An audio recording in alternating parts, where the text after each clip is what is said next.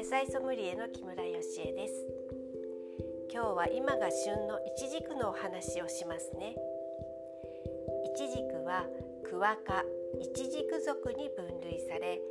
アラビア半島南部地中海沿岸地方が原産の果実です。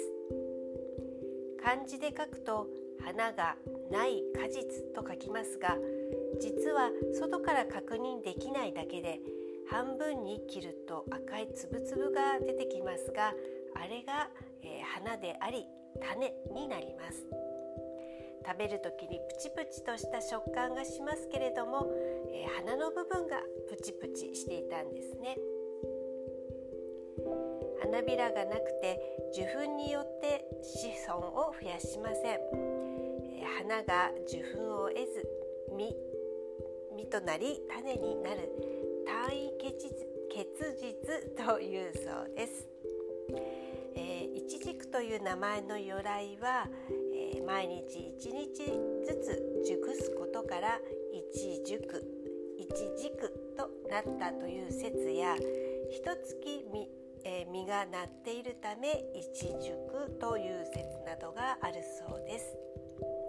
また呼び名としては南蛮柿唐柿というふうに呼ぶこともあるそうです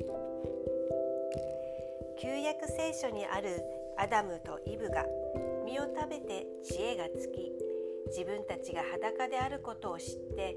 イチジクの葉で肌葉で、え、裸を隠したと記されていて古来から知恵の木の実と言われています。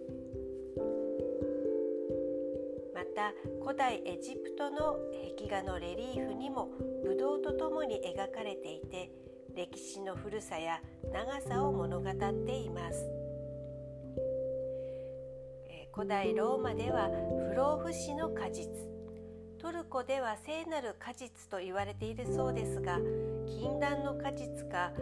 リンゴと伝わっている説は間違いでイチジクなのではないことも言われているそうですよ。アラビア半島で誕生したイチジクは少なくとも6,000年前には栽培が始まったと言われていてヨーロッパペルシャ中国と伝わり江戸時代に日本の長崎に運ばれ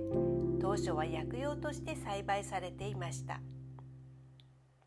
日本では生産量は愛知県が一番多く世界で見るとトルコが1位となっています。日本では麻酔ドーフィンという品種が主流ですがさまざまな品種が手に入るようになってきました。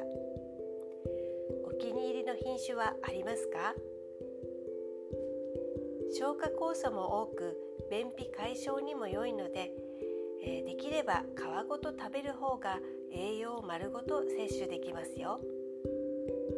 ということで今日はイチジクをテーマにしました。私は生のイチジクを食べられるようになったのは実は3年ほど前なんです。もしかしたら食べず嫌いの方もいらっしゃるかもしれないですよね。そんな方、えー、今年ぜひチャレンジしてみませんか？今日もお聴きくださりありがとうございました。